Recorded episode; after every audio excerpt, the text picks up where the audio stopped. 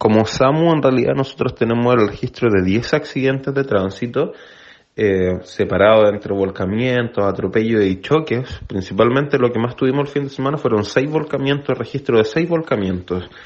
Eh, afortunadamente de estos accidentes, eh, todos los pacientes involucrados estaban estables, no tuvimos ningún paciente con lesiones mayores.